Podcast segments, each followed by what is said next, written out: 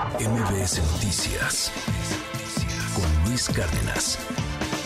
Pues ahora nos enlazamos con Arturo Barba, nuestro colaborador de ciencia. Arturo, te saludo con mucho gusto. Muy buen día. Eh, muy buen día, Sheila. Muy buen día a todo el auditorio.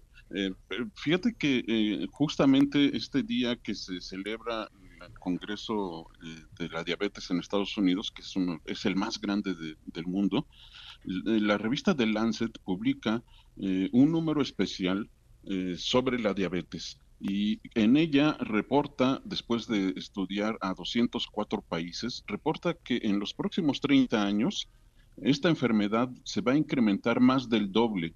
Eh, vamos a pasar de 529 millones de personas con esta enfermedad en todo el planeta a 1.310 millones de personas en todas las edades y sexos en todos los países. De acuerdo con este informe, eh, una de las regiones de mayor crecimiento va a ser justamente América Latina y el Caribe, donde llegará a tener una prevalencia del 11.3% entre todos los habitantes. Eh, en México, eh, Sheila, vale la pena recordar que de acuerdo con la encuesta nacional de salud y nutrición, la prevalencia de la diabetes es del 10% en personas mayores de 20 años. Esto significa que alrededor de 13 millones de personas en nuestro país padecen la diabetes. ¿Y por qué es tan grave este, son tan graves estos datos?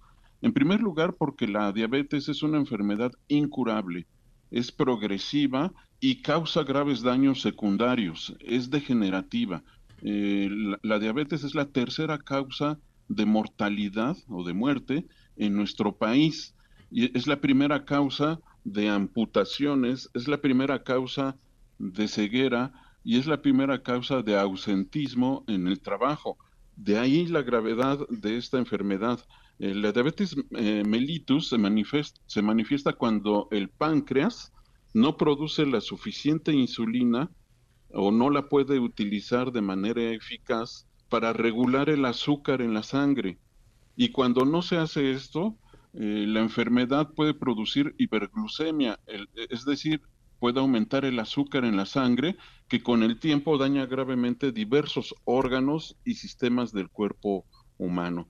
Así es que el próximo, las próximas décadas, Sheila, eh, los científicos y la Organización Mundial de la Salud eh, señalan que esta va a ser una enfermedad definitoria de este siglo y que va a cambiar la forma en que los eh, sistemas de salud de los distintos países van a tener que enfrentar esta crisis de salud porque se va a agravar conforme avanza la esperanza de vida en todo el planeta. Sheila. Pues muy importante esto que comentas, eh, Arturo, y además, pues sí, es importante hacer la recomendación de, de, cuidar muchísimo, creo yo, la alimentación es la base para evitar el desarrollo de esta enfermedad, ¿no? Eh, fíjate que los mexicanos tenemos una predisposición genética ante la diabetes, que es más grave eh, que en el resto del mundo. a esto, a esta predisposición genética, hay que sumar el estilo de vida la falta de ejercicio, la mala alimentación, el estrés.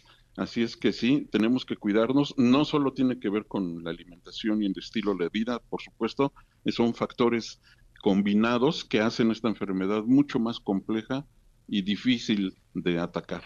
Pues ahí está, Arturo. Te agradezco mucho esta colaboración y que tengas un excelente día. Igualmente, hasta luego. MBS Noticias con Luis Cárdenas.